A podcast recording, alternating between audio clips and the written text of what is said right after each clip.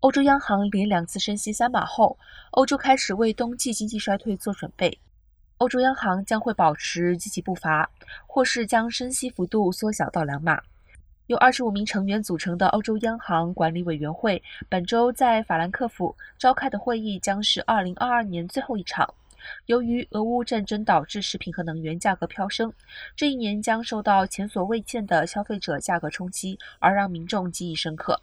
欧洲央行管理委员会可能会受到欧元区十一月通膨数据的激励。由于能源价格涨速放缓，欧元区十一月消费者物价指数 CPI 年增率十七个月来首见下滑，只不过百分之十的通膨率仍高得惊人，仍是欧洲央行理想通膨状态的五倍。欧洲央行总裁拉加德也一再示意需进一步升息。